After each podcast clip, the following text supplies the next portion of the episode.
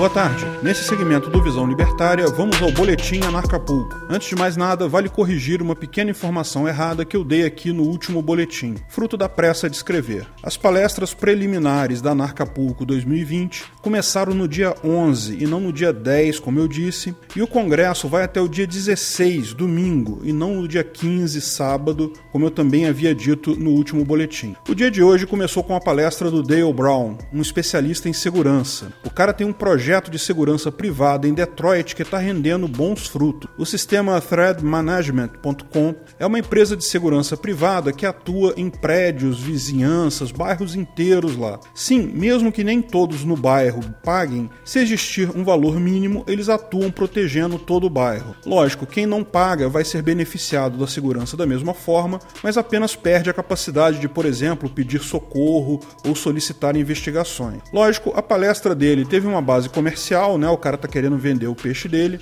Parecem estar expandindo nesse momento para outras áreas dos Estados Unidos, Austrália, Nigéria. Mas a parte bacana foi a explicação deles dos riscos que ele gerencia, né? As threads que ele gerencia no Thread Management. Apenas ter uma arma não significa que você está protegido. Primeiro é preciso saber usar a arma de forma eficiente, é preciso ter cuidado que geralmente uma pessoa não treinada não tem. Por exemplo, temos a ideia, provavelmente de filmes, que se você atira no ladrão, ele cai na hora. Isso nem sempre acontece. Mesmo um tiro fatal pode levar vários minutos até o atacante realmente parar de se mover. Numa situação de contato próximo, não é incomum que a pessoa, mesmo ferida mortalmente, consiga tirar a arma de quem atirou nela e atirar de volta. Técnicas para impedir isso são simples, mas precisam ser conhecidas. Segundo ele, também é preciso lembrar que a arma vale muito mais como dissuasão do que como instrumento mesmo de segurança devido a um outro ponto que ele considera importante. As ameaças não vêm só de quem te ataca, mas também do governo.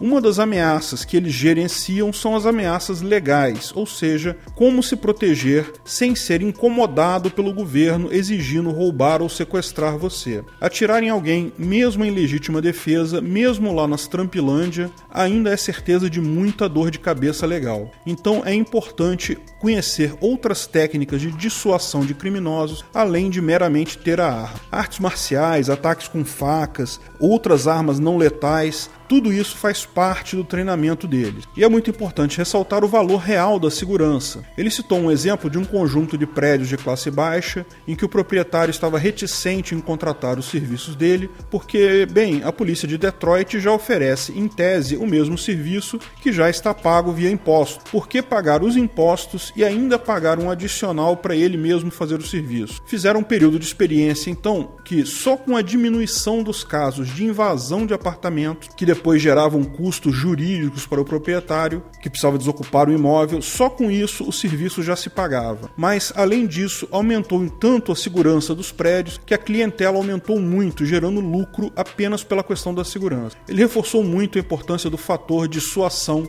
antes da violência. Então, policiamento ostensivo é algo que faz diferença. Criminosos geralmente praticam crimes na expectativa da impunidade. Se ser pego é um fato palpável, a chance de confronto, a chance de ataque diminui muito. Achei muito interessante a palestra dele. A melhor empresa de seguranças não dá tiro, não prende ninguém. É aquela que, pela mera imposição da sua presença, inibe a ação criminosa. Minha opinião é que sim, ele falou muitas coisas que fazem bastante sentido e que eu não sabia. Sempre bom aprender coisas novas, mas fiquei um pouco decepcionado. Faltou tão pouquinho para a empresa dele chegar a ser uma legítima empresa de segurança nos padrões do HOP. Faltou só se associar com uma seguradora para garantir que, mesmo em caso que ele não consiga evitar o roubo ou a violência, a vítima seria indenizada pelo seguro. De qualquer forma, excelente ver iniciativas desse tipo surgindo por aí naturalmente. A segunda palestra foi da Avens O'Brien, que se define como libertária de segunda geração. Por que isso? Bem, os pais dela eram libertários, eram amigos pessoais de Murray Rothbard, foram fundadores do Partido Libertário Americano. Ela foi educada em casa, então viveu o libertarianismo desde pequena. Até o avô dela ela, que era político republicano, depois que os pais dela fundaram o Partido Libertário, se candidatou pelo Partido Libertário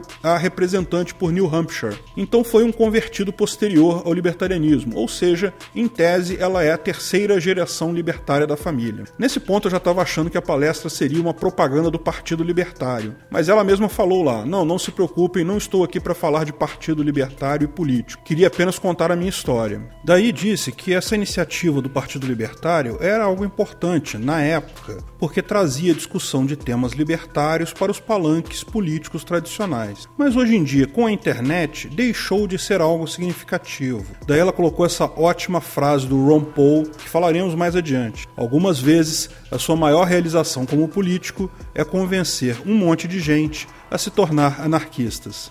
Ela falou que, da mesma forma, acha importante o homeschooling e a educação não violenta de crianças, que evidentemente formam cada vez mais libertários, mas ainda assim essas duas coisas não têm escalabilidade. É preciso uma forma de atingir outras pessoas que não são tão afeitas à ética quanto o libertário padrão. O que ela propôs são três coisas: inovação, filantropia e empreendedorismo. Em resumo, aplicativos que realizam funções do Estado. Uma vez que as pessoas perceberam que era muito mais simples simples e barato pegar um Uber do que pegar um táxi fiscalizado e controlado pelo Estado, elas estão sim se tornando mais libertárias. Lógico, o povo que pega Uber não pega porque vai me livrar do Estado, mas sim porque é melhor para ela. Mas não subestime o efeito disso. Quando ela começar a comparar outras ações do Estado com aplicativos que resolvem a mesma coisa de forma muito melhor, vai começar a perceber que o Estado não é mais necessário, ficou obsoleto. Ou seja, a visão dela bate muito com que eu penso. O Estado vai acabar por obsolescência. Simplesmente não haverá nenhum motivo para as pessoas recorrerem ao Estado. E se engana quem acha que o Estado conseguiria sobreviver mesmo assim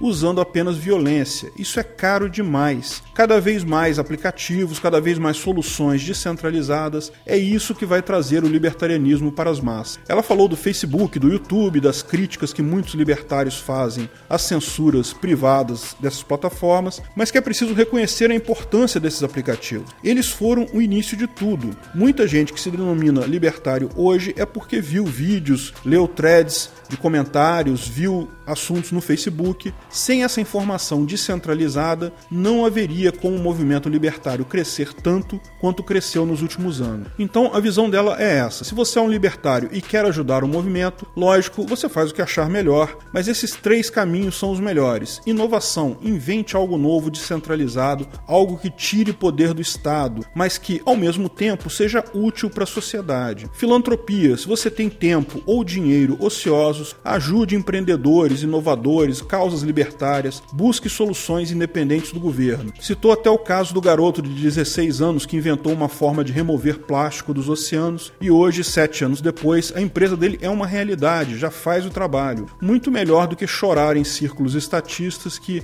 ai, vocês roubaram minhas infâncias. Finalmente, empreenda ou apoie empreendedores libertários. Gente que pensa da mesma forma, que cria coisas independentes do Estado, sempre serão uma mola fundamental.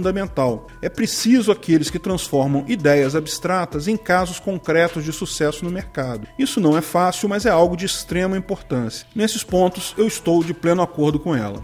As duas palestras seguintes eu pulei, mas cheguei a assistir o finalzinho da palestra do Patrick Smith sobre Peaceful Parenting, ou criação não violenta, ou seja, como os pais devem criar seus filhos sem uso de violência. Não tinha tanto interesse em assistir a palestra porque, bem, meus pimpolhos já são todos grandes, então não tem muito que eu possa fazer de parenting com eles agora. Mas as ideias dele são muito bacanas. A proposta dele, pelo que eu entendi, eu só assisti o finalzinho da palestra, é que as crianças devem ser tratadas desde pequenas como indivíduos plenamente capazes. A sua casa deve ser uma capistão. Tudo na sua casa deve ser propriedade de alguém. Então, da mesma forma que a criança precisa obedecer às regras impostas pelo pai, que é dono da geladeira, na hora de pegar coisas na geladeira, o pai também não pode tomar brinquedos das crianças nem forçar elas a fazer nada. Elas são proprietárias dos seus brinquedos e do seu próprio corpo. Deve argumentar e fornecer incentivos sempre. Lógico, ele alerta que isso não é sempre possível, algo que eu, como pai, sei como é. Em algumas situações, a criança simplesmente é imatura demais para tomar uma decisão básica, entra em choro ou negação,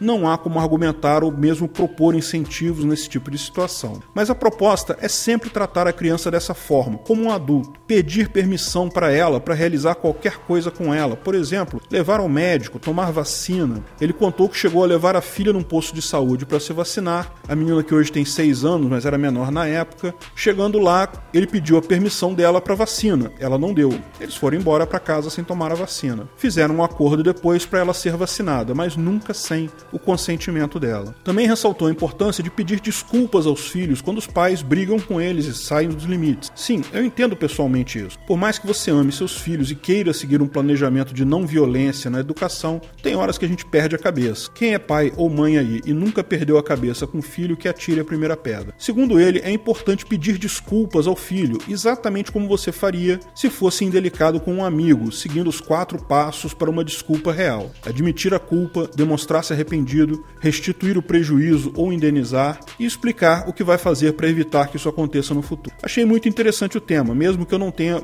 muito uso para isso neste momento, mas lógico, né? Eu espero ser avô num futuro não muito distante. Quem sabe eu não encontro uso para essas técnicas, não é mesmo? De qualquer forma, infelizmente, eu só peguei o finalzinho da palestra dele. A palestra seguinte foi muito legal, do Paul Rosenberg, que tem uma newsletter libertária bem conhecida. A palestra dele foi na ideia de mostrar que ciclos de anarquia e estatismo são naturais na humanidade. De fato, segundo ele, a sociedade humana mais antiga conhecida, a cidade de Çatalhöyük, na Turquia, que tinha entre 8 mil e 10 mil habitantes, 7 mil anos antes de Cristo, mostrava que as casas não tinham qualquer diferença de tamanho, não havia um castelo ou governo ali, as pessoas viviam uma anarquia de propriedade privada. E isso durou por 1400 anos. Repare, 7 mil antes de Cristo foi 3.500 anos antes das pirâmides do Egito. O Egito, por sua vez, foi uma civilização hierarquizada, provavelmente o maior exemplo conhecido, e segundo ele, não nos legou nenhuma ideia ou conceito relevante. Ao passo que, após o colapso do do Egito na Idade do Bronze,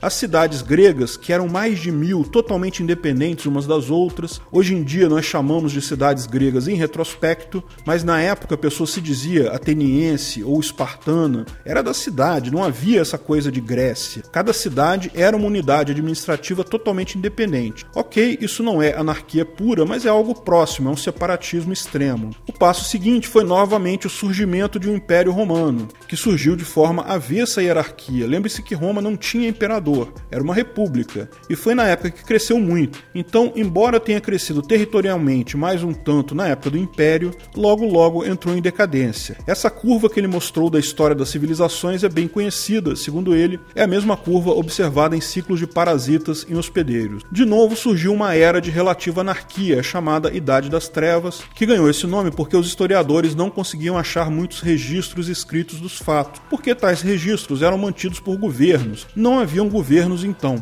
mas isso não quer dizer que a população não vivia bem e de forma próspera. De fato, nessa época se deu uma das revoluções menos comentadas hoje em dia, a abolição da escravatura na Europa. Veja, escravidão sempre foi algo comum no mundo todo em toda a história. Gregos tinham escravos, romanos tinham escravos. Com a queda de Roma, a emergência do poder da Igreja Católica, surgiu a noção do absurdo de uma pessoa ser dona da outra. E isso, de fato, acabou em toda a Europa Ocidental. Ainda continuou existindo na Europa Oriental e no resto do mundo, e depois também foi reativado nas colônias europeias mundo afora, mas na Europa em si acabou nessa época, sem necessidade de governo nenhum editando uma lei proibindo tal coisa. Novamente formaram-se os estados modernos, mas ele ainda cita o caso dos Estados Unidos nos séculos 16 e 17 como lugares que, fora muito próximo dos grandes centros, reinava também a anarquia. Inclusive ele falou de diversos experimentos no interior dos Estados Unidos, desde o comunismo pleno até formas leves de socialismo, anarcocapitalismo, que existiram em cidades na época. Isso é uma coisa prevista no mundo libertário. Se você tem uma área